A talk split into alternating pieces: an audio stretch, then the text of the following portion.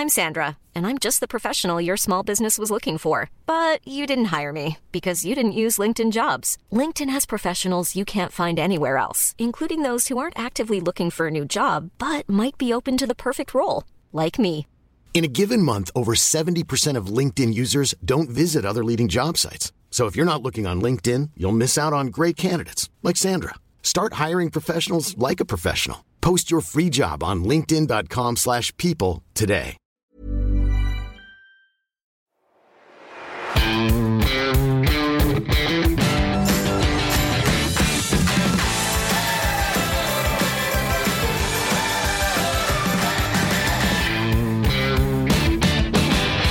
Hallo und herzlich willkommen zu einer neuen Folge des Finanzrocker Podcasts. Mein Name ist Daniel Kort und heute habe ich einen Gast, der schon vor ja, knapp zweieinhalb Jahren schon mal zu Gast war, nämlich Professor Dr. Christine Laudenbach. Sie ist ganz neu Professorin für Finanzwirtschaft an der Universität Bonn. Das hat sich geändert im Vergleich zum letzten Interview. Ansonsten ist sie Mitgründerin des Arero und darüber haben wir auch im ersten Podcast-Interview gesprochen und darüber hinaus eben auch über Behavioral Finance und weitere Themen. Das ist thematisch heute auch wieder mit dabei in der Folge. Aber wir gehen darüber hinaus noch auf unterschiedliche Themen ein, wie zum Beispiel das neue Buch von Professor Martin Weber, wo Christine mit anderen Wissenschaftlern mitgeschrieben hat. Und darin geht es eben neben dem Anlegerverhalten auch um Entsparpläne, finanzielle Unabhängigkeit und einiges mehr. Da sprechen wir drüber. Und vom Arero gibt es jetzt eine nachhaltige Variante. Und da hat mich natürlich interessiert, warum es eine solche Variante gibt und warum man sich nicht entschieden hat, da dann beispielsweise den Aktienanteil zu erhöhen oder kleiner zu machen, so wie es zum Beispiel der äh, Luxor Portfolio Strategy macht. Ja, das ist so das Themenspektrum der kommenden knapp 60 Minuten und ich wünsche dir jetzt ganz viel Spaß beim Hören und wir gehen ab zum Interview. Auf geht's! Meine Leitung geht heute nach Aschaffenburg zu Christine Laudenbach. Sie ist seit Anfang September Professorin für Finanzwirtschaft an der Universität Bonn und Mitglied des Arero Gründerteams um Professor Martin Weber.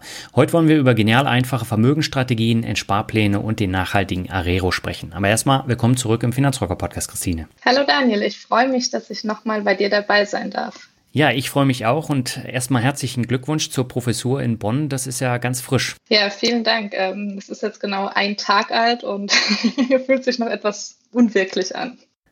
Okay, dann äh, lass uns mal über die letzten Monate sprechen. Wie hast du denn die letzten Corona-Monate erlebt?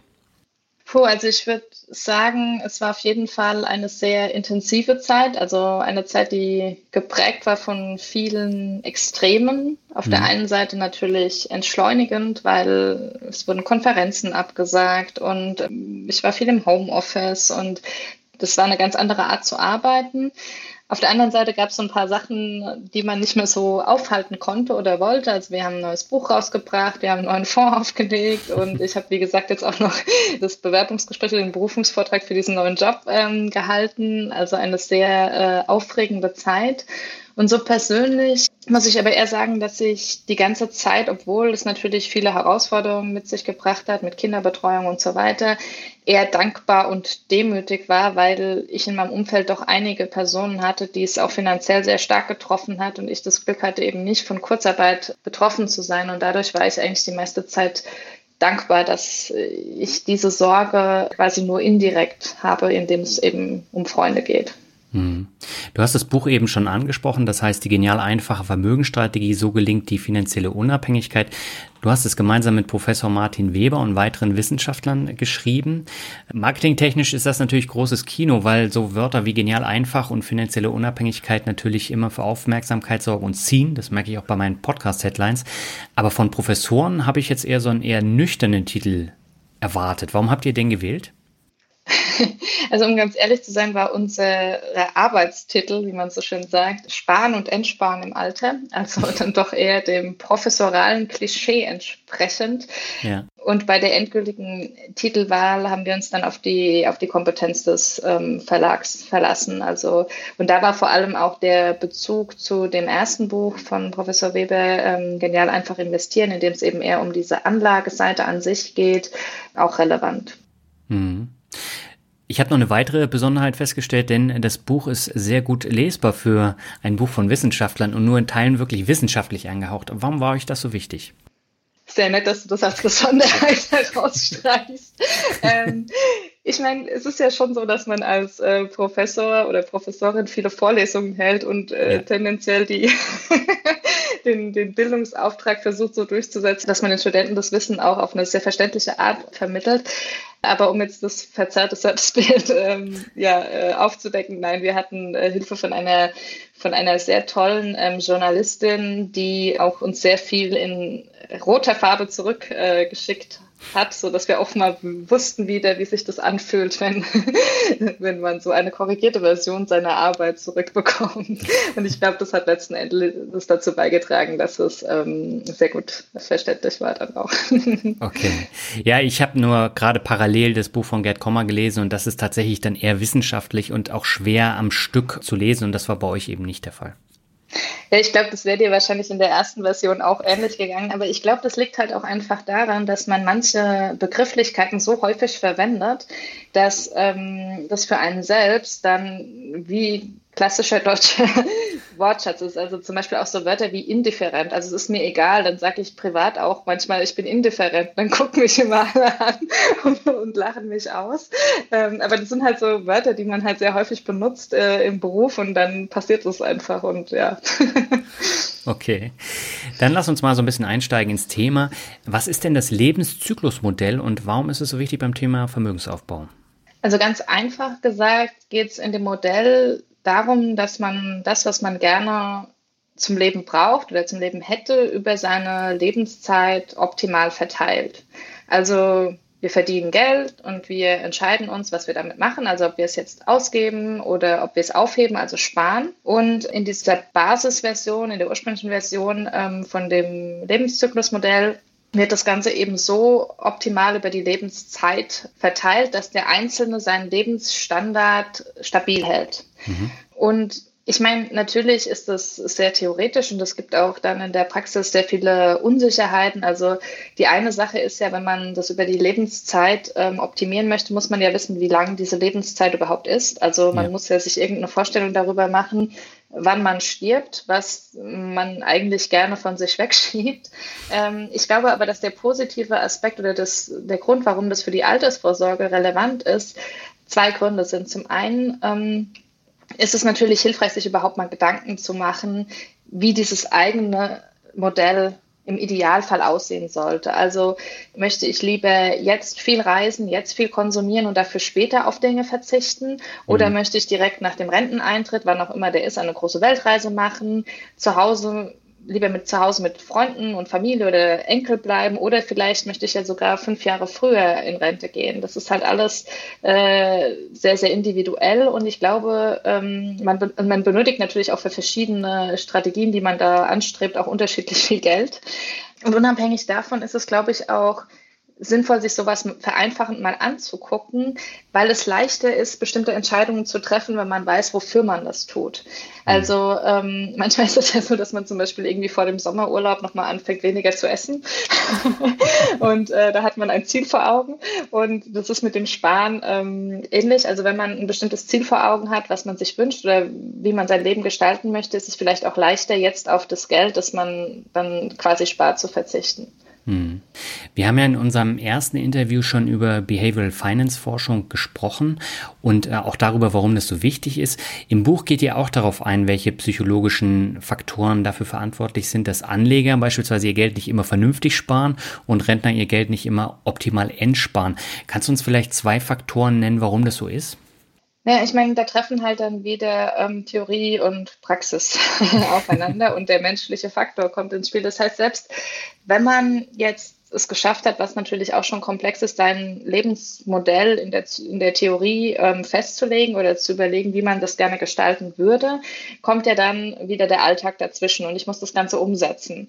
Und da gibt es viele Faktoren, die natürlich eine Rolle spielen, aber äh, zwei, die ich vielleicht herausstellen möchte, sind Zeitpräferenzen. Das heißt im Endeffekt die Ungeduld oder Geduld, die ich habe, mhm. wenn ich das heute gegen das Morgen abwäge. Und auch der Entscheidungskontext, also in welcher Entscheidungssituation ich eine Entscheidung treffe und wie diese Entscheidung dargestellt wird. Das kennt man vielleicht mehr aus dem Marketing, wo ich weiß, dass je nachdem, wie ich dasselbe Produkt unterschiedlich darstelle, meine Kaufwahrscheinlichkeit eben erhöht oder vielleicht sogar gesenkt wird. Mhm. Und das ist aber auch bei Entscheidungen, wo man vielleicht gar nicht so damit rechnet, ähm, der Fall.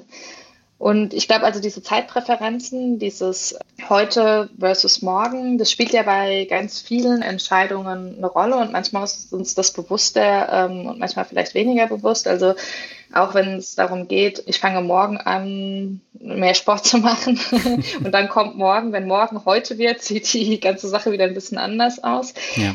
Man, man kann sich das so ein bisschen so vorstellen, wenn man das jetzt auf den Finanzkontext bezieht. Wenn ich dich frage, möchtest du lieber ähm, 10 Euro heute oder 10 Euro morgen? Dann würden wahrscheinlich die meisten Leute sagen, naja, 10 Euro heute, weil warum sollte ich bis morgen warten? Hm. Wenn ich aber jetzt sage, du hast die Wahl zwischen 10 Euro heute oder 11 Euro morgen, da wirst du schon unterschiedliche Antworten bekommen, weil äh, manche sagen, na ja, auf den einen Euro, da warte ich jetzt nicht bis morgen und andere werden vielleicht sagen, oh, das lohnt sich, ähm, an einem Tag einen Euro zu verdienen, ich warte lieber. Da gibt's auch dieses berühmte Marshmallow-Experiment mit, ähm, mit Kindern, das, äh, wer das nicht kennt, also der kann das ja auch mal googeln, das ist eigentlich ganz, ganz witzig, man kann das schon im Kindesalter feststellen, was man so für Zeitpräferenzen hat. Mhm. Und die sind auch sehr stabil über die Zeit. Und Ungeduld an sich ist ja nicht unbedingt was Schlechtes. Ne? Ja. Ähm, es, es ist erstmal einfach eine Tatsache. Also ich meine, wir müssen ja das ständig abwägen. Ne? Meine Gesundheit heute gegen meine Gesundheit morgen. Das äh, spielt auch bei den Weinbestellungen im Lockdown eine Rolle oder auch bei der Frage, ob ich rauche, wie viel Sport ich mache, wie viel Gemüse ich esse und äh, wie viel ich schlafe wie mein Lebenswandel einfach ist. Und dann muss ich immer das Morgen gegen das Heute abwägen und für mich eine Entscheidung treffen. Es ist aber immer dann ein bisschen schwierig, wenn ich mich eben zeitlich nicht konsistent verhalte. Das bedeutet, ich überlege mir heute was, um mein Lebenszyklusmodell zu optimieren. Und wenn dann eben der Zeitpunkt kommt, wo ich aber jetzt was tun müsste, dann mache ich es halt nicht. Ne? Mhm. Und es kann in verschiedene Richtungen gehen. Also wenn ich zum Beispiel heute mir überlege, dass ich nicht früher in Rente gehen möchte und dann auf einmal überlege ich mir aber mit 55 oder mit 60, jetzt wäre eigentlich ein schöner Zeitpunkt, dann habe ich vermutlich zu wenig gespart. Und dann kann das natürlich schwierig sein. Und eine Sache, die man machen kann, also es ist ja immer dann die Frage, ja, wissen wir das, was ist die Lösung, ja. sind sogenannte Selbstverpflichtungen. Es gibt zum Beispiel auch Fitnessstudios, wo du zahlen musst, wenn du nicht kommst. Also dann tut es nochmal extra weh. Ne? Und die Leute machen das. Ist ja eigentlich verrückt, sowas abzuschließen. Ne? Mhm. Also du zahlst dann zusätzlich, wenn du nicht kommst. Und ähm, ist eigentlich verrückt, sowas abzuschließen. Aber wenn das natürlich dazu beiträgt, dass du deinen Plan einhältst, dann kann das helfen. Und beim Sparen ist es zum Beispiel so, dass man halt, es gibt so verschiedene äh, Tipps, die man da einhalten kann. Also, dass man zum Beispiel seinen Sparplan so einrichtet, dass äh, er mit Gehaltseingang stattfindet, also wenn eben noch das Geld da ist. Mhm. Oder dass man zum Beispiel auch Sparprodukte abschließt, wo man Geld zahlen muss, wenn man es früher abhebt und so. Da gibt es gibt's verschiedene Tools und je nachdem, wie gut man sich selbst kennt, kann man ähm, dann versuchen, solche Selbstverpflichtungsmechanismen ähm, einzugehen. Mhm. Hat sich denn in den letzten Jahren etwas am Risikoverhalten der Anleger geändert? Hast du da was festgestellt? Das ist eine schwierige Frage. Also ich glaube schon, ähm, dass zumindest das Interesse an, an Kapitalmärkten zunimmt. Also dass sich auch Menschen, die sich früher mit dem Thema nicht auseinandergesetzt hätten, sich verstärkt damit auseinandersetzen, weil es eben andere Zugänge gibt. Ne?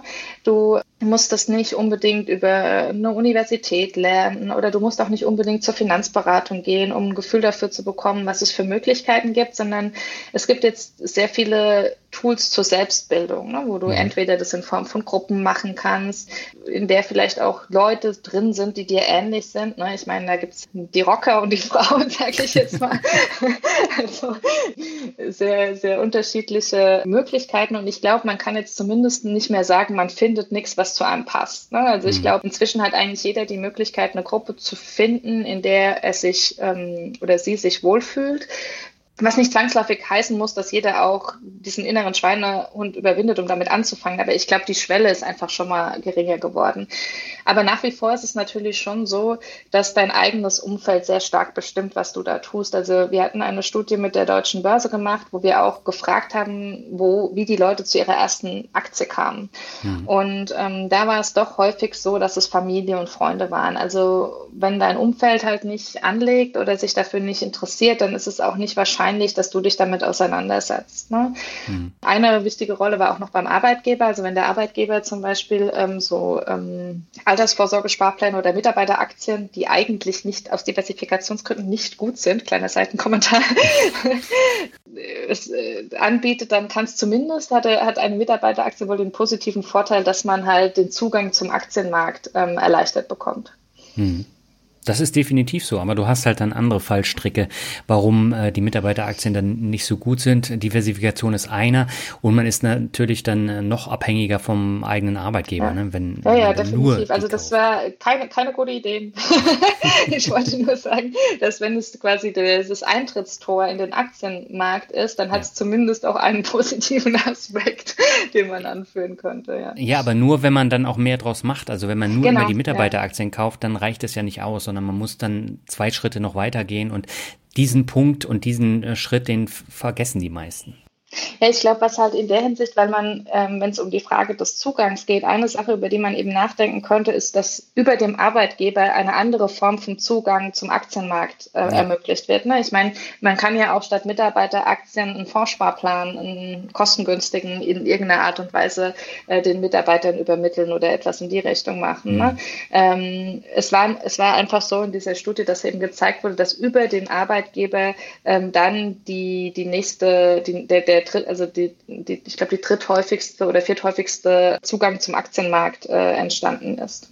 Hm. Dann lass uns mal noch ein bisschen über Risiken sprechen. Viele Leute denken ja, dass die vergangene Rendite ein verlässlicher Indikator ist für die künftige Entwicklung. Warum ist das falsch? Ähm, also es gibt es gibt ja diesen, dieses Extrembeispiel von Burton Malkiel, der dieses Buch A Random Walk Down Wall Street geschrieben hat, hm. der sagt, wenn du einem Affen die Augen verbindest und ihn mit Dartpfeilen auf den Wirtschaftsteil einer Zeitung werfen ähm, lässt, also heute würdest du ihm wahrscheinlich ein Touchscreen geben, aber ähm, dann ist das genauso erfolgreich, wie wenn Finanzprofis diese Auswahl treffen. Ne? Ja. Ähm, und der Hintergrund ist, äh, für, für zurück auf die, auf die Arbeit von, von dem Nobelpreisträger Pharma, der sagt, vertraue dem Markt, der Preis ist richtig. Also die Idee, dass alle Informationen in den Preisen enthalten sind, die es derzeit gibt und dass äh, quasi Preisveränderungen sich eben nur durch neue Informationen, die du jetzt aber noch nicht ähm, zur Verfügung hast, ergeben. Mhm. Und unabhängig davon, ob man das jetzt bis ins tiefste Detail glaubt oder nicht, kann man sich ja als Privatanleger auch immer die Frage stellen, wer ist denn auf der anderen Seite? Ne? Mhm. Also wenn ich, wenn ich was kaufe, dann verkauft es ja einer. Und dann muss ich mir ja schon relativ sicher sein, dass ähm, wenn es jetzt nicht um aus, aus, wenn ich das Geld jetzt nicht brauche, sondern das einfach aus, aus äh, ähm, Renditeaspekten mache, dass der andere weniger weiß als ich. Ne? Mhm. Und ich will damit jetzt auch nicht sagen, dass Renditen an sich völlig irrelevant sind. Ähm, man, man kann natürlich vergangen, also vergangene meine ich jetzt, man kann vergangene Renditen natürlich schon benutzen, um generell ein Gefühl für den Markt zu bekommen, ne? über mhm. Simulationen oder auch über Informationen darüber, wie kann denn so, wie kann denn so ein Kapitalmarkt schwanken, auf was muss ich mich da einlassen und so weiter. Also das hilft schon, sich das Ganze mal anzugucken, um so ein Gefühl für, für das Thema zu bekommen. Aber dass ich jetzt einzelne Aktien herauspicke und ähm, einschätzen kann, welche da die gewinnbringenden sind, das glaube ich nicht, dass du oder ich ähm, da die richtigen Personen für sind. Okay, dann lass uns nochmal über Verlustwahrscheinlichkeiten äh, sprechen. Du hast da eine Studie rausgebracht, die im Buch auch erwähnt wird.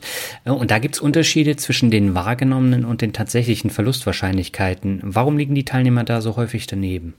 Warum das so ist, kann ich dir nicht genau sagen. Also wir, wir haben uns halt gefragt, warum so viele Deutsche nicht am Aktienmarkt teilnehmen, haben verschiedene Theorien. Ähm, mhm. Und das ist ja das, was man dann als Wissenschaftler so macht. Man stellt verschiedene Theorien auf und versucht, die zu überprüfen. Zwei Aspekte waren da eben relevant, die halt verhäuft auftraten bei eben Personen, die nicht am Aktienmarkt investieren. Das eine war das gefühlte Wissen, was man braucht, und das andere waren eben diese, diese Verlustwahrscheinlichkeiten. Und was sich da gezeigt hat, ist, dass die, die Nichtanleger die Verlustwahrscheinlichkeit nach einem Jahr als genauso hoch ähm, eingeschätzt haben wie nach fünf oder zehn Jahren. Mhm. Und das ist natürlich dann was, wo man auch irgendwie sich fragt, warum sollte ich denn investieren, wenn ich nach zehn Jahren immer noch mit einer so hohen Wahrscheinlichkeit einen Verlust dann habe auf mein Investment. Ne? Mhm. Und ich glaube, das ist schon ein Ansatz, wo man versuchen könnte, Aufklärung zu betreiben, weil es ist ja völlig in Ordnung, wenn jemand nicht am Aktienmarkt teilnehmen will, aber man sollte es halt nicht aus den falschen Gründen tun, ne? sondern man sollte sich halt der Rendite-Risikoprofile bewusst sein und sich dann überlegen, ist das was für mich oder wie viel ist was für mich und so weiter. Aber es ist natürlich schwierig, wenn ich ähm, eine falsche Vorstellung von, von den involvierten Risiken habe. Hm. Das stimmt natürlich. Und ähm, du hast das, glaube ich, äh, auch anhand des DAX dargestellt. Und beim DAX, da hast du ja auch so eine komische Branchendiversifikation und den äh, sogenannten Home Bias, den viele hier haben. Und das ist ja nochmal ein zusätzliches Problem in Deutschland. Ja, ich meine, warum wir den DAX genommen haben, war, weil wir gedacht haben, wenn wir bei Nichtanlegern jetzt mit dem MSCI World anfangen, dann ähm, kriegen wir wahrscheinlich keine hilfreichen Antworten, ja. ähm, sondern es führt eher zur Abschreckung. Ähm, aber es ist natürlich richtig, dass ähm, hinzu noch kommt, dass wenn die Deutschen dann anlegen, dass sie doch sehr stark ähm, in die eigenen oder in die bekannten Unternehmen investieren, was halt die Risikostreuung nochmal verringert. Ne? Ja, das stimmt. Dann lass uns doch mal über Risikostreuung sprechen. Gibt es eine Daumenregel für eine sinnvolle Vermögensaufteilung? Ähm, es, also sinnvoll ist immer ein bisschen, ist immer ein bisschen schwierig. Ne? Mhm. Ich meine, es gibt, es gibt gewisse Grundregeln. Also wenn man mal weiß, wie die eigene Risikoeinstellung ist. Das ist der erste Aspekt. Also ich muss natürlich erstmal wissen, was ich für ein Risikotyp bin. Das ist eine grundsätzliche Frage, die man sich stellen muss. Aber wenn man das dann mal weiß, ist ja die Frage, was mache ich mit den riskanten Teilen? Ja. Und jetzt komme ich wieder mit der Theorie. also, was man im Bachelor Grundstudium lernt, das ist das Capital Asset Pricing Model. Das heißt, ähm, es gibt ein Marktportfolio und alle gehandelten Wertpapiere befinden sich ähm, in diesem Marktportfolio und die, das Einzige, was ähm, bestimmt, wie viel ich in dieses Marktportfolio investiere, ist meine Risikoeinstellung. Ne? Also wenn mhm. ich jetzt sehr risikoavers bin, investiere ich vielleicht nur 5% in das Marktportfolio und den Rest halt risikofrei. Und wenn ich jetzt ein Risiko, ähm, weniger risikoaverser Mensch bin, dann vielleicht 30, 40, 70 Prozent. Mhm. Und ähm, wenn man das ist ja schon eine schwierige Frage. Aber die noch schwierigere Frage ist wahrscheinlich, was ist das Marktportfolio? Ne? Weil da ist ja auch wieder die Theorie und Praxis ähm, fällt da natürlich auch wieder ähm, auseinander. Und da gibt's aber so ein paar Regeln, glaube ich, die man, die man befolgen kann. Also das eine ist, man sollte halt vielleicht gerade als Anfänger versuchen, eine sehr simple und einfache Struktur zu haben. Ne? Ich meine, mhm. es gibt immer so kleine Stellschrauben, wo man noch mit äh, irgendwie ein bisschen verrückteren Anlageklassen, Produkten und so weiter seine Streuung erweitern kann. Aber das kann einen natürlich auch schnell überfordern. Das heißt, diese Diversifikation durch Streuung über Länder, Industrien und Anlageklassen, die sollte man vielleicht am Anfang relativ relativ simpel halten, eher passiv statt aktiv. Das werden die Hörer deines Podcasts auch schon äh, zu Genüge gehört haben, ja. damit man eben die Kosten möglichst gering hält und dann eben diese breite Streuung. Und bei dieser breiten Streuung kann man so als simple Heuristik mal damit anfangen, dass man über Aktien und Anleihen streut. Auch wenn Anleihen natürlich im Moment sehr stark diskutiert werden, ähm, ist diese Aufteilung deshalb sinnvoll, weil, sie, weil die Korrelation zu Aktien niedrig ist und dadurch die ähm, Risikostreuung, also die kostenlose Reduzierung des Risikos möglich ist. Wir haben da auch Rechenbeispiele im Buch dazu, wo man so verschiedene Aufteilungsmöglichkeiten mal zurückgerechnet hat, aber das sind natürlich Vergangenheitsbetrachtungen. Das kann auch in der Zukunft wieder anders sein. Also 60-40 ist eine Heuristik, 60 Prozent Aktien, die viele äh, Studien da heranführen. Hm. Aber es heißt jetzt nicht, dass das jetzt besser ist als 70-30. Ne? Das hängt immer sehr stark vom Zeitraum ab. Aber man kann schon sagen, dass das extreme, extreme Varianten, also 100% Aktien oder 100% Anleihen, ein deutlich schlechteres Risikoprofil haben. Also eine Sharp Ratio, also die, die, ähm, dein Risiko-Rendite-Verhältnis deutlich schlechter ist mhm. als jetzt bei einem Mischverhältnis, sagen wir mal. Ja, Warum ist denn ein Tagesgeldkonto trotz 0% Verzinsung besser als risikoarme Anlage geeignet als ein ETF auf deutsche Staatsanleihen? Das war, glaube ich, auch ein Thema in eurem Buch ich würde nicht unbedingt sagen besser, aber es ist einfach was anderes. Wenn du mehr Risiko eingehen willst, dann, dann solltest du lieber deinen, Marktport, deinen Anteil im Marktportfolio leicht erhöhen. Du musst ja nicht gleich 10% nach oben gehen, aber du kannst ja auch nur 2 Prozentpunkte nach oben gehen, wenn du, ähm, wenn dir das Tagesgeld ähm, quasi zu, zu gering ist, was, mhm. was die Rendite anbelangt. aber ähm, ja, ist jetzt irgendwie absurd bei 0%. Aber gut, Schwankungen sind halt auch bei Staatsanleihen möglich. Ne? Und die Frage mhm. ist halt, was ist für dich, also risikofrei ist halt risikofrei. Ne? Ja. Ähm, und klar, man kann das vielleicht auch hinbekommen mit sehr, sehr kurzfristigen, gut gerateten Staatsanleihen, weil du dann natürlich auch dieses Schwankungsrisiko weniger hast. Und zudem unterliegt aber halt Tagesgeld auch der Einlagensicherung, was ja auch ja. ein relevanter Aspekt sein kann. Ne? Hm. Also wenn ich das nicht in der Bank in Bulgarien dann unbedingt anlege. Ja, also ich, man muss natürlich da auch jetzt, da gab es ja in der Vergangenheit auch schon die eine oder andere Situation, wo, ja. ähm, also man, natürlich muss man sich darüber informieren, ne? aber ich meine, wenn man standardmäßig Tagesgeld anlegt, dann sollte das ja der Einlagensicherung unterliegen, aber auch das kann man ja rausfinden und ja. hat dann den risikofreien Aspekt voll berücksichtigt. Genau, und bei den ETFs hast du eben auch noch kleine Kosten, die dann auch jährlich genau. anfallen die Transaktionskosten, ich meine, die hat man halt immer, ne? Und ich meine, mhm. das, das sind halt auch Dinge, die, die man berücksichtigen muss, ja. ja. Warum sollte ich denn als Anleger überlegen, mein Vermögen nach dem Bruttoinlandsprodukt zu gewichten? Das ist auch ähm, so eine Glaubensfrage. Ne? Also ja. wenn man das historisch betrachtet, war das ein bisschen besser. Und das muss aber natürlich nicht immer heißen, dass es ähm, über die Zukunft, in der Zukunft auch so sein muss. Ne? Aber ja. grundsätzlich ist es so, dass die Aufteilung über das Bruttoinlandsprodukt, das bildet halt die Wirtschaftskraft ab das finde ich persönlich zumindest, ist ja auch ein ganz schöner Gedanke. Ne? Ich meine, ja.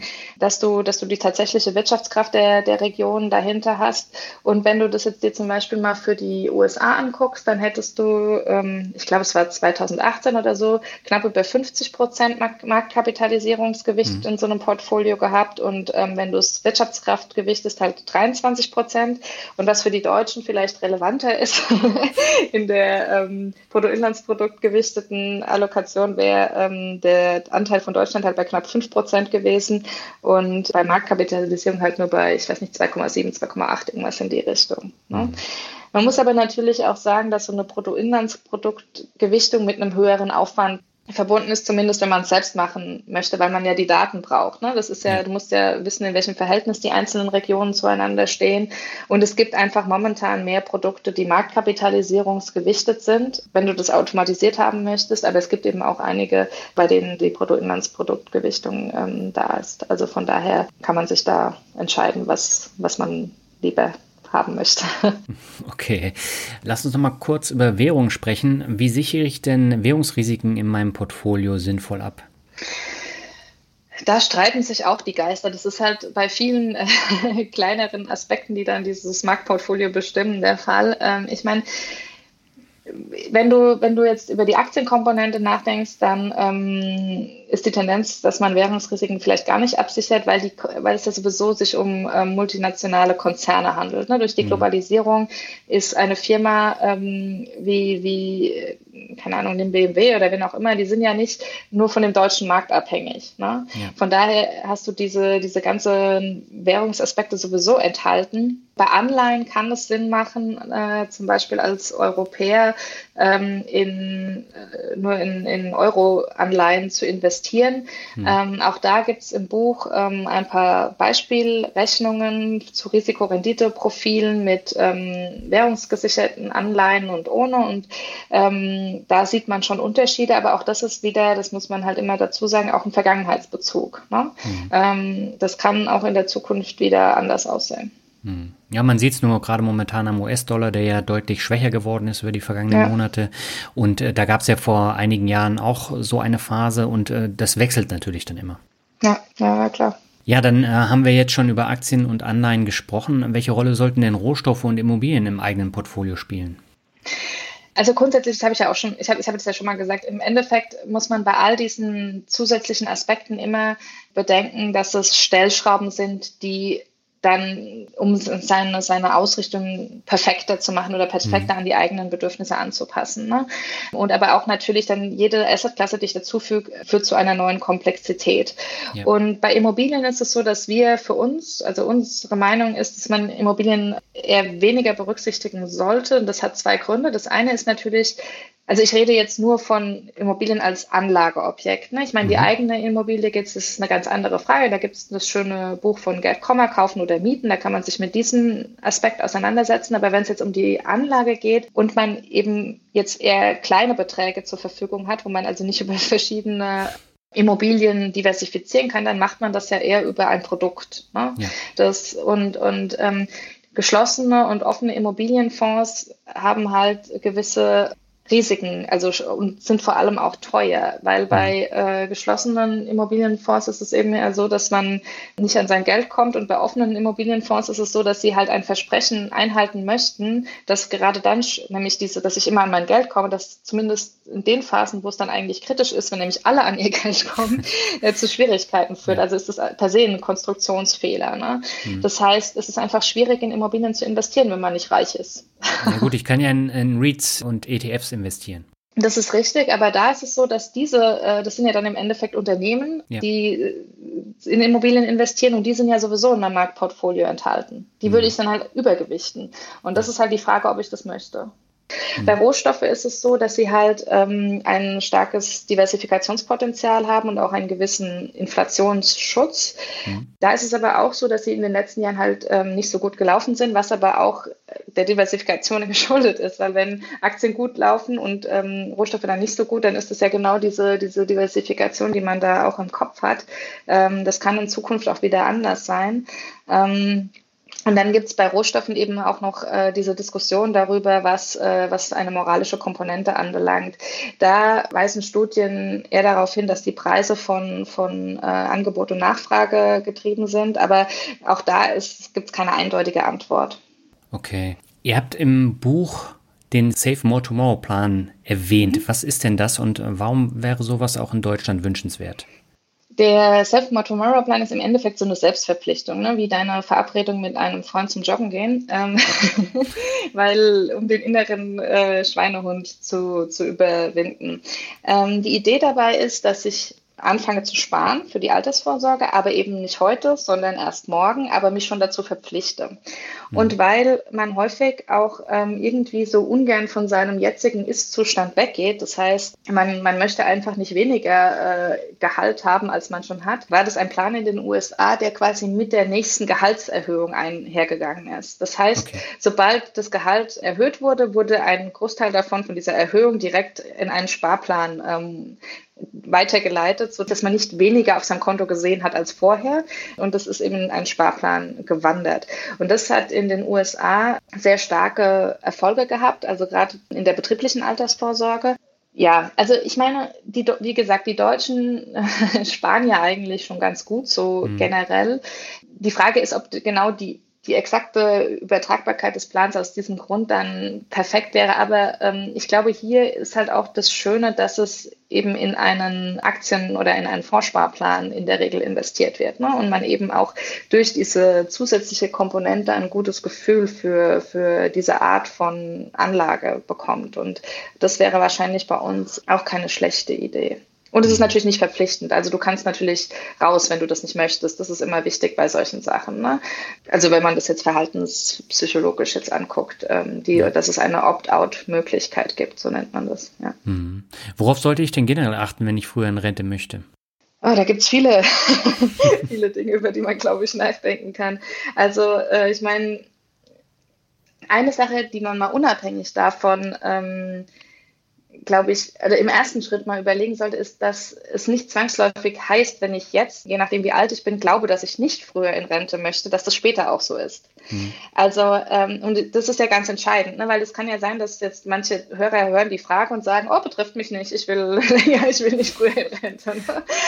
Mhm. Und dann muss man sagen, Moment, wenn man nämlich Leute befragt, was sie früher dachten, was sie tun werden und was sie dann letztendlich tun, ist es doch so, dass deutlich mehr Menschen früher in Rente gehen, als es Menschen geplant hatten, früher in Rente zu gehen. Ne? Das kann verschiedene ja. Gründe haben. Aber ich glaube, es lohnt sich unabhängig davon, ob man jetzt glaubt, früher in Rente gehen zu wollen oder nicht, mal sich damit zu beschäftigen, was das bedeutet. Und wenn man an den Punkt gekommen ist, dass man sich damit beschäftigen möchte, ähm, dann ist natürlich die entscheidende Frage, was mich so ein vorzeitiger Ruhestand eben kostet. Ne? Und ich glaube, ähm, ich meine, da haben sich ja in letzter Zeit auch viele neue Gesinnungen entwickelt. Es muss ja gar nicht mal sein, dass ich jetzt drüber nachdenke, ob ich statt mit 67, mit 63 oder wann auch immer in Rente möchte. Es kann ja zum Beispiel auch sein, dass ich mir überlege, ich möchte mit 50 nur noch vier Tage die Woche arbeiten. Ja. Also es gibt da ja inzwischen ganz viele interessante und auch spannende und tolle ähm, Konzepte, über die man nachdenken kann. Aber alles stellt natürlich die Frage, also hinter allem steht die Frage, was bedeutet das für mich? Welche Abschlagszahlungen ähm, hätte das zur Folge? Und auch da haben wir verschiedene ähm, Beispielrechnungen im Buch. Und ich muss sagen, dass ich zum einen, also ich war bei zwei Sachen in der Nachforschung überrascht. Das eine war, meine Lebenserwartung. Also man, nein, es gibt da so Rechner im Internet, ne, wo man ja. ähm, so ein bisschen auch deine familiäre Historie eingeben kann und so weiter. Und dann bekommt man die Informationen darüber, wie, wie alt man so wird. Und wenn zum Beispiel eine, eine, eine Frau, die ähm, heute 65 ist und 65 geworden ist, äh, wird im Durchschnitt 88 Jahre alt. Ne? Und mhm. ähm, ein Mann 84. Ähm, und das unterschätzen sehr viele Menschen. Also das ist natürlich auch was, was relevant ist, weil wenn du aufhörst zu arbeiten, brauchst du ja Geld. Also irgendwo muss das Geld herkommen. Und wenn man natürlich unterschätzt, wie alt man ist, dann kann es halt sein, dass man, äh, das nennt man Langlebigkeitsrisiko. Ist eigentlich ein verrückter Begriff, weil es ja eigentlich was Schönes ist, wenn man älter wird, als man denkt. Aber das Definitiv. Risiko dabei ist halt, dass kein Geld mehr zum Leben da ist. Ne? Mhm. Und ich glaube, aus dem Grund macht es schon Sinn, sich mit diesem Thema zu beschäftigen. Also was kann ich denn erwarten, wie alt ich werde? Dass das natürlich im Einzelfall, es sind Durchschnittswerte, ne? dass das in meinem spezifischen Fall nicht zutreffen muss, ist klar. Aber das ist halt die beste Information, die man, die man natürlich hat, wenn man so ein paar Faktoren, die einen persönlich halt betreffen, damit ähm, einbeziehen kann. Ne? Und dann ist eben auch die Frage, was, was, was würde denn passieren? Man kann das ausrechnen. Es gibt ja da Rentenrechner mit Entgeltpunkten und so weiter, wo man zum Beispiel ausrechnen kann, wie viel weniger Rente hätte ich denn, wenn ich zwei Jahre früher in Rente gehe, ähm, wie viel mehr Rente hätte ich denn, wenn ich zwei Jahre länger arbeite. Also das sind ja alles Dinge, mit denen man sich beschäftigen kann. Ne? Ja. Wie viel Geld bräuchte es, wenn ich nur noch vier Tage die Woche arbeiten möchte und so weiter. Und ich glaube schon, dass das so für die Lebensplanung, die, ähm, die man so hat, ganz interessant sein kann, sich mit diesen Themen einfach mal auseinanderzusetzen. Hm. Wann ist denn eine Einmalzahlung und wann die Rente attraktiver? Die Frage ist, ob attraktiver oder sinnvoller. also den meisten Menschen erscheint die Einmalzahlung attraktiver. Mhm. Das liegt daran, dass wir eben, wie gesagt, diese, diese Gegenwartspräferenz ähm, haben. Also heute ist irgendwie äh, schöner als morgen zu konsumieren. Und dass man ähm, häufig auch Angst hat, also Rente würde ja bedeuten, dass ich bis zu meinem Lebensende, da gibt es auch verschiedene Möglichkeiten, aber dass ich generell bis zu meinem Lebensende monatlich einen Betrag bekomme und Einmalzahlung bedeutet halt, ich kriege jetzt alles auf einmal. Ne? Mhm. Jetzt ist es so, wann lohnt es sich nicht, die Rente zu nehmen, ähm, wenn ich so früh sterbe, dass ich weniger Rente bekommen habe, als die Einmalzahlung halt wert wäre. Ne? Ja. Und jetzt ist natürlich diese eine Frage wieder, da kommen wir wieder zum gleichen Thema zurück, wie alt werde ich denn? Oder was kann ich erwarten, wie alt ich werde? Ne? Und für die meisten Menschen ist in der Tat die Rente sinnvoller, wenn man ihre Lebenserwartung mit einbezieht. Aber die meisten Menschen entscheiden sich für die Einmalzahlung. Und ähm, es kommt ja noch was hinzu wenn ich die Einmalzahlung benutze, dann kann ich das ja auch in irgendeiner Art und Weise wie eine Rente machen. Das heißt, ich könnte ja ähm, ich muss mir halt, es ist komplexer, ne? ich muss mir dann überlegen, mhm. okay, wie viel Geld brauche ich denn im Monat und was mache ich mit dem Rest, weil das einfach liegen zu lassen, macht ja auch wieder keinen Sinn. Das heißt, ich muss mir wieder Gedanken machen über die Geldanlage, was ja, ja. wenn ich mich damit schon beschäftigt habe, auch super easy sein kann. Dann kann es ja, weil für eine Rente zahle ich ja auch wieder Gebühren und so weiter. Das heißt, es kann schon im Einzelfall Sinn machen, ne? aber halt unter bestimmten Voraussetzungen. Und eine andere Sache ist ja auch, das ist ja nicht immer eine Entweder-Oder-Entscheidung. Ich könnte es ja auch so machen, dass ich mir einen Teil als Rente auszahlen lasse und zwar so, dass ich wirklich über die Runden komme im Notfall, dass ich mhm. doch älter werde, als ich dachte. Und mit der Einmalzahlung oder mit dem Rest mache ich halt irgendwie das, was ich mir überlegt hatte. Da gibt es Vererbungsmotive, es gibt natürlich auch die Möglichkeit, dass man sagt, ich will erstmal eine große Weltreise machen, was auch immer. Ne? Ja, dann lass uns doch zum Abschluss nochmal über ein anderes Thema sprechen, nämlich über den Arero. Da haben wir im vergangenen Jahr auch schon mal äh, drüber gesprochen. Letztes Jahr hat der Herrero zehnjähriges Bestehen gefeiert und Ende letzten Jahres konnte er auch erstmals die Milliardengrenze überschreiten. Dafür, dass ihr fast keine große Werbung schaltet, ist das doch ein großer Erfolg, oder? Ja, also wir waren auch selbst, äh, wenn ich das so sagen darf, ähm, total geflasht ähm, ist auch kein professorales Wort, glaube ich.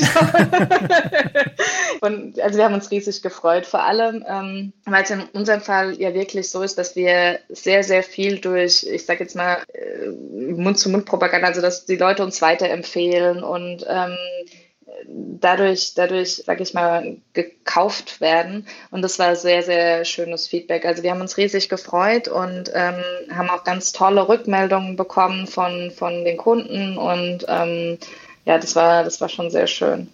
Hm. Und äh, merkt ihr jetzt eigentlich die Konkurrenz durch die Billigbroker? Weil äh, ihr seid ja ein White-Label-Produkt äh, der mhm. Deutschen Bank, ne? Und das heißt, ihr werdet überwiegend bei den großen Brokern gehandelt. Aber bei den Billigbrokern, jetzt zum Beispiel bei Trade Republic, da gibt's gar keine äh, aktiven Fonds. Ich weiß gar nicht, ob es den Arero da gibt. Merkt ihr das? Ähm, ich glaube, dass das Feld noch so ähm, so klein ist für diese spezifische Art von Produkten, wo halt auch diese, dieser wissenschaftliche Aspekt und diese Diskussion, diese Kombination aus Produkt und, und, und Literatur dazu und so weiter, ähm, dass das noch relativ klein ist. Ne? Mhm. Also zum Beispiel, es gibt ja, es gibt, also Smart Broker ist ja auch so ein Broker, da gibt es uns auch, sowohl die, nachhaltige Version als auch die alte Version des Arero. Aber ich, ich habe eher so das Gefühl, dass die, dass die Kunden, die uns kaufen, das aus Überzeugung tun und viele sogar ein Konto dafür eröffnen. Also es ist, glaube ich, selten so, dass man uns irgendwo sieht durch, durch Werbung oder sowas mhm. und dann meint, ah, dann nehme ich halt den. Sondern es sind schon oft Menschen, die sich damit auseinandergesetzt haben, die uns auch Rückfragen stellen. Ne? Also wir ja. bekommen schon auch viele E-Mails und wir beantworten die auch alle persönlich. Ähm, und da sieht man, und es sind auch, sehr, sind auch teilweise kritische Fragen, warum habt ihr das so gemacht und was bedeutet das überhaupt und wenn, was würde das bedeuten im Vergleich zu dem und so weiter. Und deswegen glaube ich, dass, dass der Aspekt für uns weniger, weniger relevant ist, ne, weil wir nie in so einer Vertriebsmaschinerie drin waren. Hm sondern eher eben auf, auf Personen, die, also von Personen gekauft wurden, die sich damit auseinandergesetzt hatten und das dann einfach gut fanden. Ja. ja. Okay. Der Areo hat seit dem Bestehen 120% Rendite eingefahren und äh, liegt damit 12% über dem FFW-Sektordurchschnitt für weltweite Mischfonds. Liegt diese Überperformance jetzt an den vergleichsweise geringen Kosten von 0,5% oder tatsächlich an der 60-25-15 Aufteilung? Ja, ich meine, ich glaube, es ist immer die Frage, welche, welche Benchmark du halt nimmst. Ne? Ich meine, mhm. wenn du uns in eine dynamische Kategorie ähm, steckst, wo die Aktienkomponente höher ist, dann sind wir wahrscheinlich schlechter. Ähm, also ich glaube, dass, äh, das ist, ich meine, das ist halt immer, natürlich wird versucht, bei dieser Kategorisierung so grundsätzlich die, die Fonds sehr vergleichbar zu halten. Ne? Aber das ja. ist natürlich nicht immer möglich. Und je nachdem, womit du dich vergleichst, bist du halt besser oder schlechter. Aber Fakt ist, dass Gebühren natürlich eine Riesenrolle spielen. Ich meine, wir haben auf unserer Website ja auch so einen Kostenrechner, da kann man sich das mal angucken, was ähm, so 20, 30 Basispunkte über einen längeren Zeitraum ausmachen. Gebühren ist halt auch das Einzige, was sicher ist. Ne? Also das ist damit, ne, ich meine, dadurch wird definitiv deine Rendite geschmälert. Ja. Du musst ja, wenn du einen Fonds hast, der äh, günstiger ist ähm, oder teurer ist, musst du ja diese Renditedifferenz erstmal verdienen, bevor du überhaupt besser sein kannst. Ne? Mhm. Und von daher ist, glaube ich, Kosten immer was, was man im Blick haben sollte. Und bei der Aufteilung ist es halt so, da hatten wir ja vorhin schon mal kurz drüber geredet, ob ich jetzt 60, 25, 15 oder ob ich 65, äh, 20 wie auch immer ähm, mache, das kann natürlich in bestimmten Zeiträumen immer eine Rolle spielen, aber es ist halt nicht klar, es wird mal besser sein und mal schlechter, hm. solange man diversifiziert. Also ich glaube, wenn man, wenn man nicht diversifiziert, ist es anders, aber wenn man, solange man aufteilt, gibt es Zeiträume, da ist ähm, die eine Aufteilung besser und Zeiträume, da ist die andere Aufteilung besser. Ja, du hast es eben schon angesprochen, ihr habt in diesem Jahr eine nachhaltige Variante auch mitten während der Corona-Krise rausgebracht. Ähm, warum das? Es hat mehrere Gründe. Ich meine, äh, eine Sache ist, dass wir schon immer dadurch, dass wir sehr viel Kontakt auch zu unseren Kunden haben, das halt schon sehr persönlich ist, also wir bekommen viel Feedback auf unseren Newsletter und Fragen, dass wir mhm. schon gemerkt haben, dass viele, viele Anfragen auch in diese, ähm, in diese Richtung kamen. Ne? Und dann haben wir uns halt überlegt, dass wir gerne so eine nachhaltige Komponente auf den, äh, auf den Markt bringen möchten. Es ist halt nicht so, es ist ein komplexer Prozess natürlich, ne? weil mhm. ähm, die Definition von nachhaltig, die sind sehr, die gehen sehr weit auseinander und auch die E-Mails, das allein an den E-Mails, die wir bekommen haben mit der Nachfrage, waren es halt sehr, sehr unterschiedliche Fragen, ne? was, was ja. Leute als nachhaltig empfinden und ähm, deswegen haben wir sehr, sehr lang darüber nachgedacht, wie wir das dann idealerweise machen würden, also von der, von der Idee bis das jetzt passiert ist, war schon echt, es hat länger gedauert als das Buch, aber, aber ja, jetzt äh, sind wir ähm, am 30.06. gestartet und ähm, haben eben jetzt diese, diese beiden Varianten, also den Arero Classic und den ähm, Arero Nachhaltig, genau. Hm. Was sind genau die Unterschiede jetzt zwischen dem normalen und dem nachhaltigen Arero?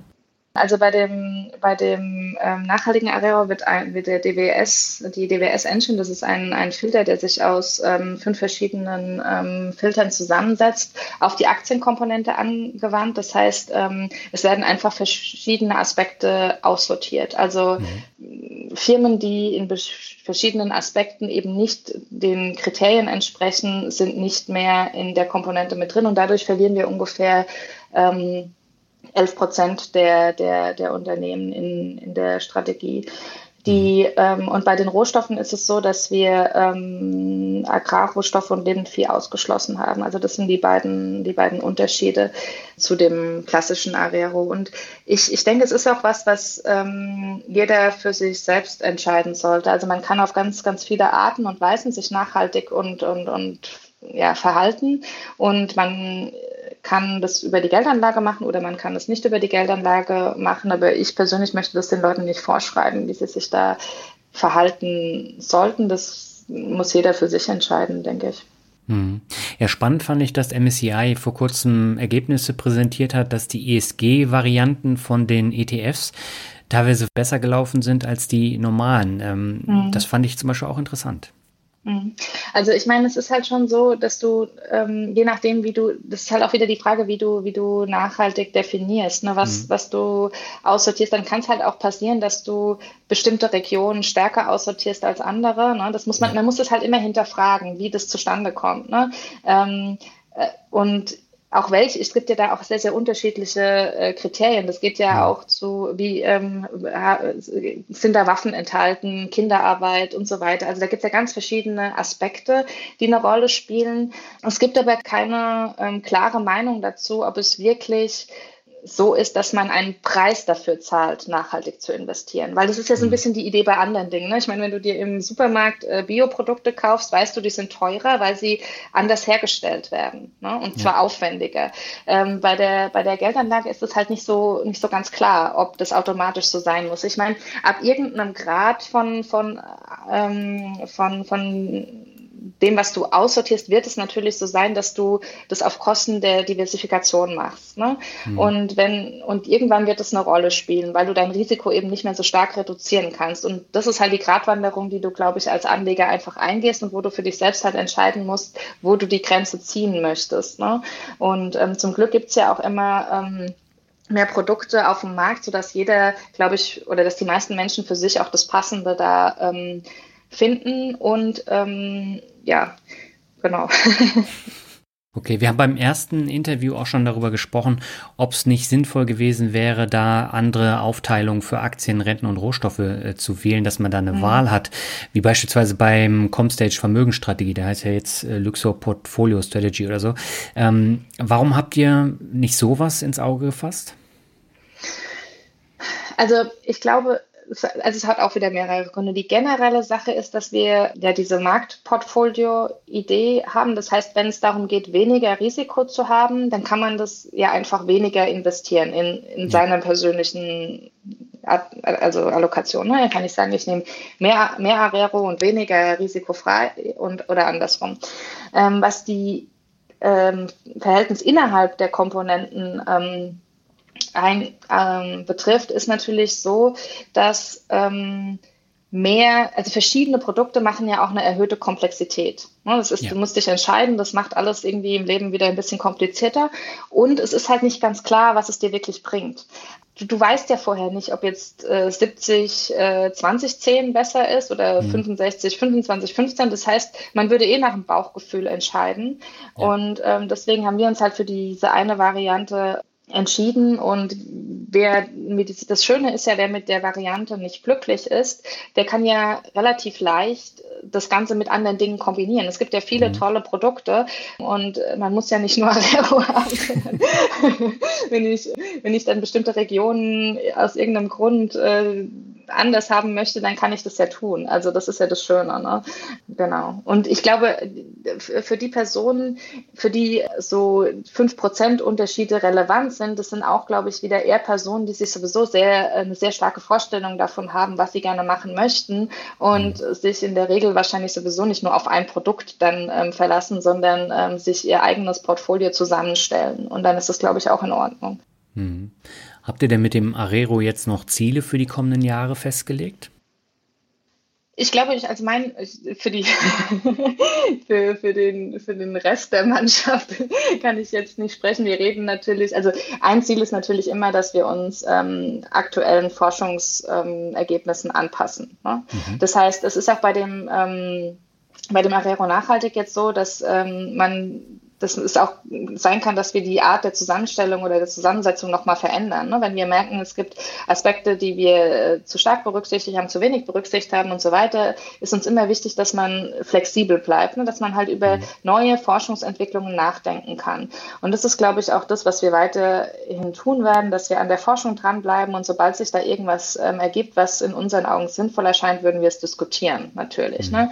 Und für, also für die bestehende Arero-Geschichte an sich hoffe ich halt einfach, dass wir nach wie vor auch mit, mit dem zweiten Produkt jetzt halt in der Lage sind, diesen, diesen Kundenkontakt zu haben, den wir haben, weil das ist halt einfach sehr schön, dass wir immer noch in der Lage sind, alle E-Mails zu beantworten, auch wenn es natürlich dadurch, dass jetzt auch mehr kommen und wir nicht so viele Leute sind, ein bisschen länger dauert manchmal, mhm. aber dass wir einfach die, die Zeit haben, uns mit den, mit den Gedanken auseinanderzusetzen und äh, das finde ich halt sehr schön und ich hoffe auch, dass, dass das so bleibt. Okay, ich drücke euch auf jeden Fall die Daumen. Danke. Und äh, ich würde sagen, zum Abschluss äh, machen wir das obligatorische Finanzrocker Word Shuffle. Ich habe die Begriffe vom ersten Interview ausgeschlossen, das heißt, es gibt komplett neue. Und beginnen möchte ich mit einem aus dem Buch, nämlich Dispositionseffekt.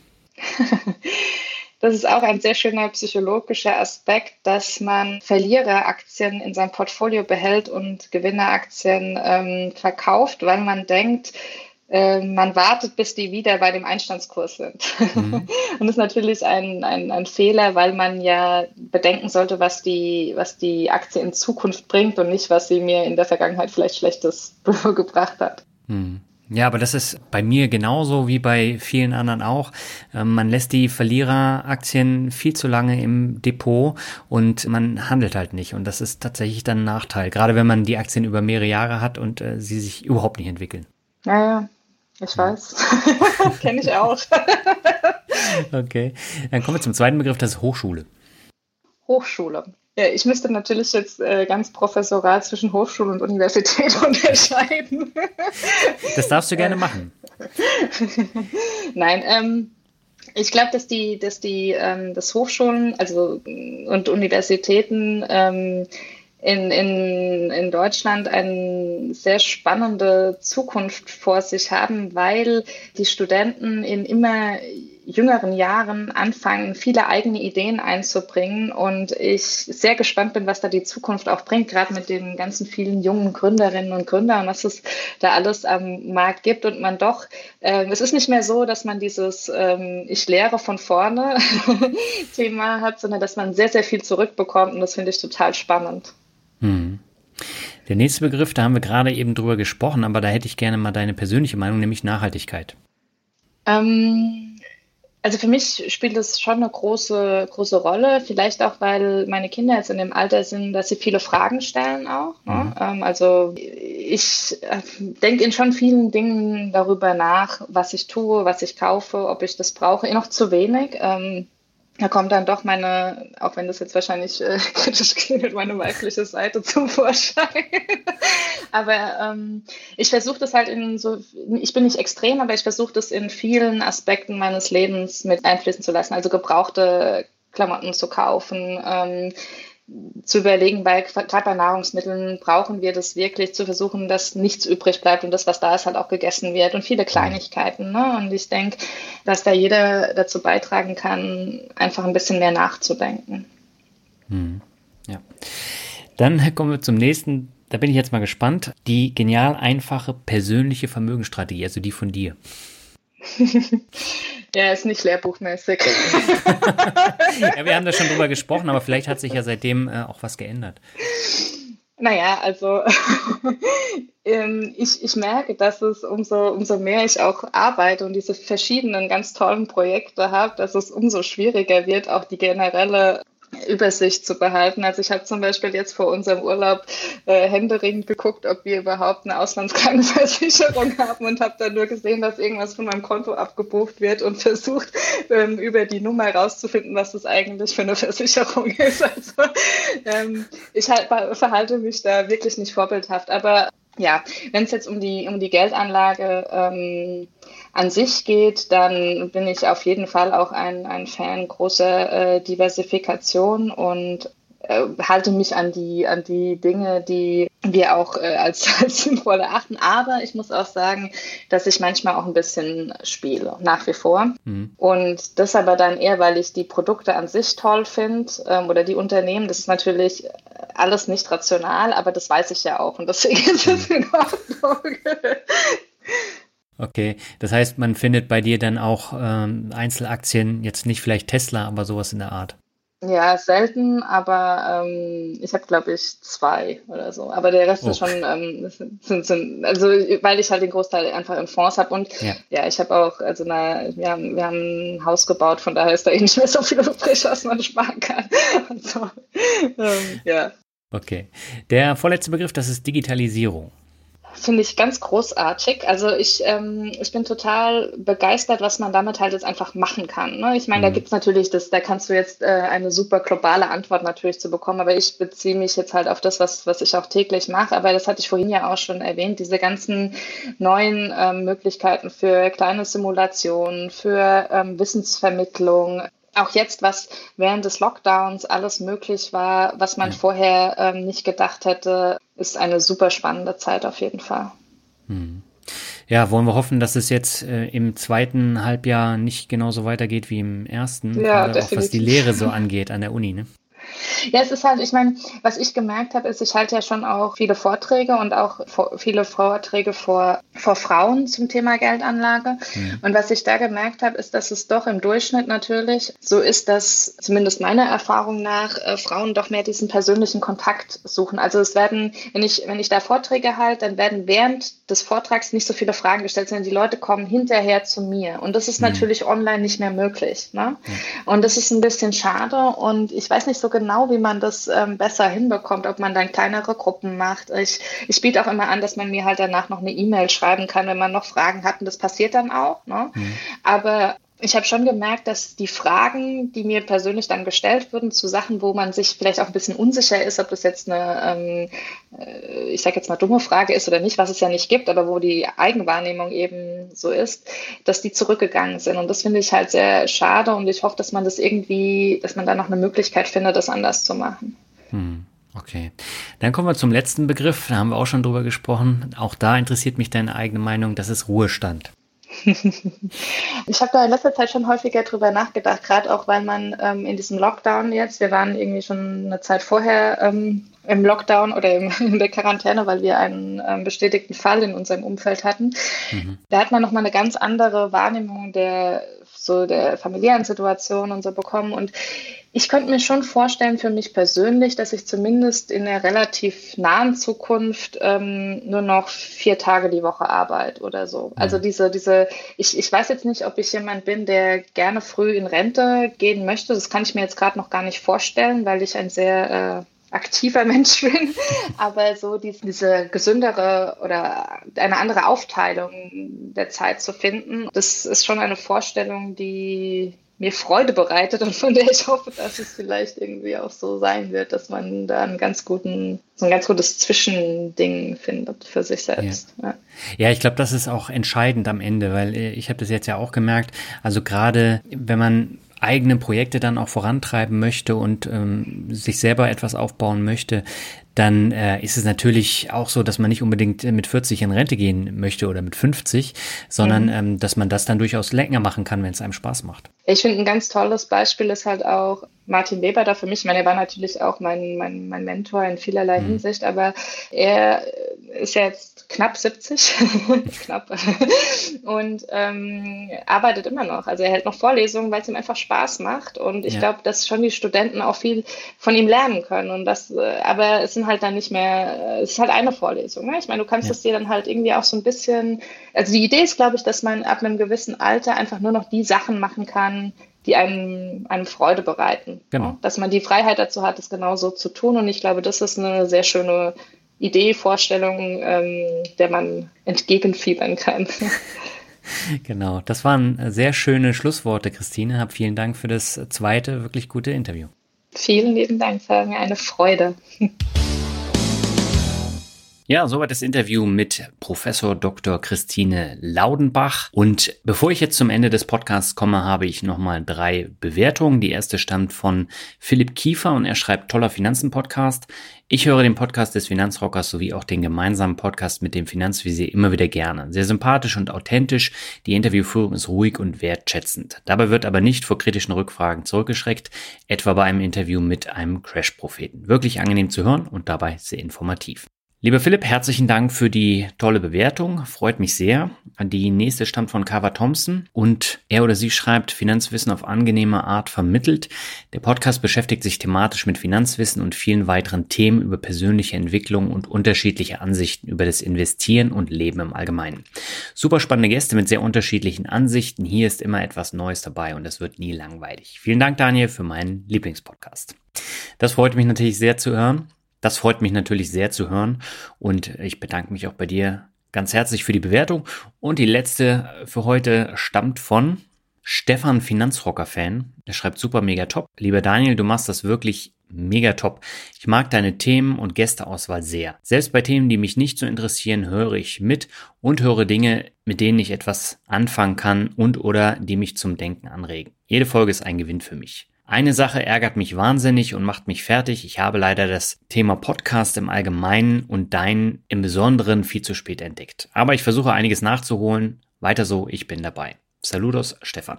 Ja, Stefan, herzlichen Dank für die tolle Bewertung. Freut mich natürlich auch sehr.